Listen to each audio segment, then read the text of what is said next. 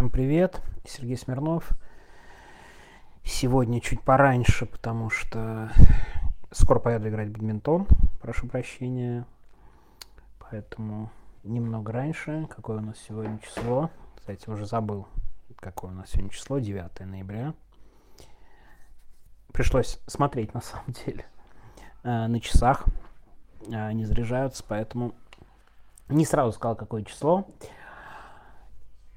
Я хочу сегодня поговорить про будущую акцию мобилизованных жен, жен мобилизованных, вернее, не мобилизованных жен, а жен мобилизованных, тем более, что ну, уже все начинают они писать, и я не сомневаюсь, что в ближайшие 10 дней мы увидим достаточно информации про эту акцию. Будет довольно много к ней внимания. Э, давайте вкратце расскажу, в чем дело. Э, Жены мобилизованных уже вышли на улицу с пикетом 7 ноября, и теперь они планируют провести российскую акцию, такую всероссийскую большую акцию на 19 ноября. Это, кстати, очень хорошо, когда назначен один день единой акции, потому что это, конечно же, создает гораздо больше медийного эффекта вокруг этой акции – чем если бы продолжались такие хаотические попытки как-то обратить на себя внимание, потому что на самом деле они уже продолжаются несколько месяцев.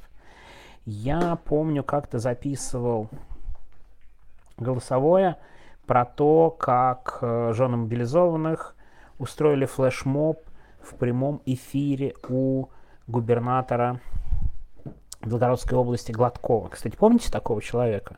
Нет? Что-то давно он не появляется в эфире. Ну, на самом деле, наверное, это даже для него окей, значит, э, меньше поводов появляться. Но в целом, да, вот поменьше как-то всего этого стало. А, они тогда устраивали флешмоб, задавали вопрос губернатору, когда вернут мобилизованных домой. Там были мобилизованы из э, Белгородской области, там были мобилизованы из других регионов, но по факту уже тогда были некие коллективные действия.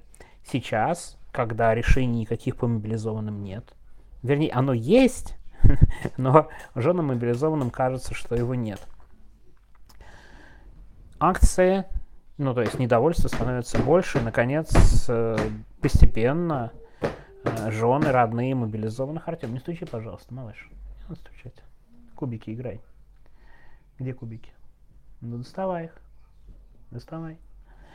Так вот, э, жены мобилизованных решили заявить о проведении единой акции в разных регионах и начали направлять уведомления и так далее. И это довольно правильная практика с целью обратить на себя внимание. И, кстати, первые результаты мы видим, между прочим. Это довольно важно первые результаты мы видим. А, например, мерзейшие пропагандисты Сладков. И не, еще, наверное, более мерзкая, я не знаю, куда более мерзкая, но отвратительная пропагандистка Кашеварова, они уже не могут молчать, их прям распирает, что надо быстрее побежать и отвечать на этот вопрос, и все они, знаете, заламывают ручки свои из серии того, ну мы ничего сделать не можем, но, к сожалению, наверное, это не очень справедливо, но что же делать? Но что же делать, как же так, вы понимаете? А Сладков даже добавил, что он спрашивал у президента про мобилизованных и про ротацию. Ну и тот ответил, ну какой-то встречи, наверное, явно более ранней, или Сладков придумывает, да, ну как бы в этом тоже нет никаких проблем. О том, что ну никакой ротации, никакой демобилизации не будет до конца СВО. И теперь мы подходим к довольно важному и ключевому моменту. До конца СВО это уже озвучил Картополов, и в целом это и есть явно официальная позиция российского государства, даже если Владимир Путин это не говорит, а он не говорит, потому что это непопулярный будет ответ публично, что, конечно, никого из мобилизованных никак, ни в какую демобилизацию отправлять не будут. Не для того они провели частичную мобилизацию, чтобы отзывать и набирать новых. И это, кстати, важная причина такого молчания и отсутствия второй волны мобилизации. Сейчас мы, кстати, об этом поговорим, о второй волне мобилизации. У меня тут есть теория. Кажется, Кремль, ну, вернее, даже не кажется, то, что Кремль лучше, чем мы следить за протестными настроениями, за возможной реакцией родных и родственников, я вообще не сомневаюсь, и у них есть четкие инструменты. Но кажется, но я попробую предположить, что Кремль, судя по комментариям публичным, по маленьким флешмобам и чему-то еще, понимал о том, что родные мобилизованных это потенциально протестная группа, это группа не очень довольных людей, которые могут публично выступать и, видимо, как-то будут выступать. Я уже потом под конец скажу про 19 число. Так вот, потенциальная вот эта протестная группа, она есть. Она довольно узкая. И кажется, когда принималось решение о второй волне мобилизации, я опять попробую предположить, этот фактор они тоже учитывали. Расширять протестную группу на сотни тысяч людей потенциально. Причем вот вполне лояльных явно людей, это, конечно, для них крайне неприятный ход. Не скажу, что это было главным в решении не проводить новую волну мобилизации, я очень сомневаюсь, что это был главным фактором. Но то, что это могло быть одним из факторов, я более чем допускаю. Смотрите, у нас есть группа недовольных, они явно недовольны всей мобилизацией и так далее. Ну, мы же понимаем, что при второй волне мобилизации никто, во-первых, тоже домой не отпускал, это же очевидно. Но мы не хотим в два раза увеличивать потенциальное число протестующих и недовольных. Пусть это будет узкая группа, будем с ними работать своими привычными методами. А методов, кстати, у них очень много. И теперь давайте поговорим про эти методы. Я сразу скажу, я почти уверен, что никакой единой акции 19 ноября большой не будет, потому что сейчас власти включат режим максимальной максимальной такой медийного ограничения. Где-то они с кем-то будут встречаться, где-то что-то будут обещать, где-то будут увещевать. Внутри самих жен мобилизованных и родных мобилизованных начнутся расколы. У них есть очень важный потенциальный раскол на тех, кто поддерживает и на тех, кто не очень поддерживает цель Кремля и технологов расколоть вот это еще совершенно не оформившееся движение, чтобы они ругались друг с другом, а не требовали у государства ответов. Учитывая, что люди, которые будут сейчас противостоять Кремлю, явно этом все не понимают, не разбираются и, скорее всего, перерастолкнулись, я думаю, у Кремля, у которого есть огромный опыт таких информационных спецопераций, да, специальная информационная операция. Думаю, что будет достаточно у них вариантов отразить вот эту вот акцию. Расколы будут, с кем-то будут встречаться. Безусловно, я практически не сомневаюсь, что перед губернаторами поставят задачу, чтобы ничего не было, и губернаторы напрягутся тоже по максимуму, как только могут. А, поэтому Поэтому я много, например, многого от этой акции не жду. Именно 19-го, скорее всего, какой-то масштабной, мощной акции не будет. Но сам факт, что Кремль вынужден будет сейчас каким-то образом напрягаться.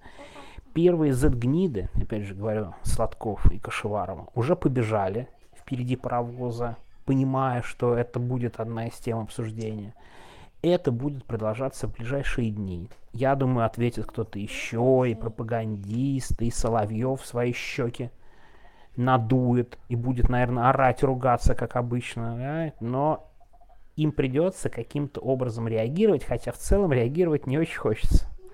Реагировать не хочется, идеально было бы не заметить. Но проблема заключается в том, что все-таки это у нас выходит не Э, либеральные подростки в центре Москвы, скажем так, да, это прям люди из не самых благополучных регионов часто, которые долго осваивали вот эту вот информационную политику, и которых трудно обвинить в предательстве. Плюс все же понимают, в том числе власти, вот это ключевой момент, что требование отзыва вполне справедливое, а то, что мобилизованные должны сидеть до конца СВО, это абсолютно несправедливое требование. Это же очевидно абсолютно всем, в том числе Путину, руководству Минобороны и так далее. И они чувствуют свою уязвимость. И когда, да, вот Леонид Волк верил, Майкл Наки пишет, больной больное место режима, я полностью согласен.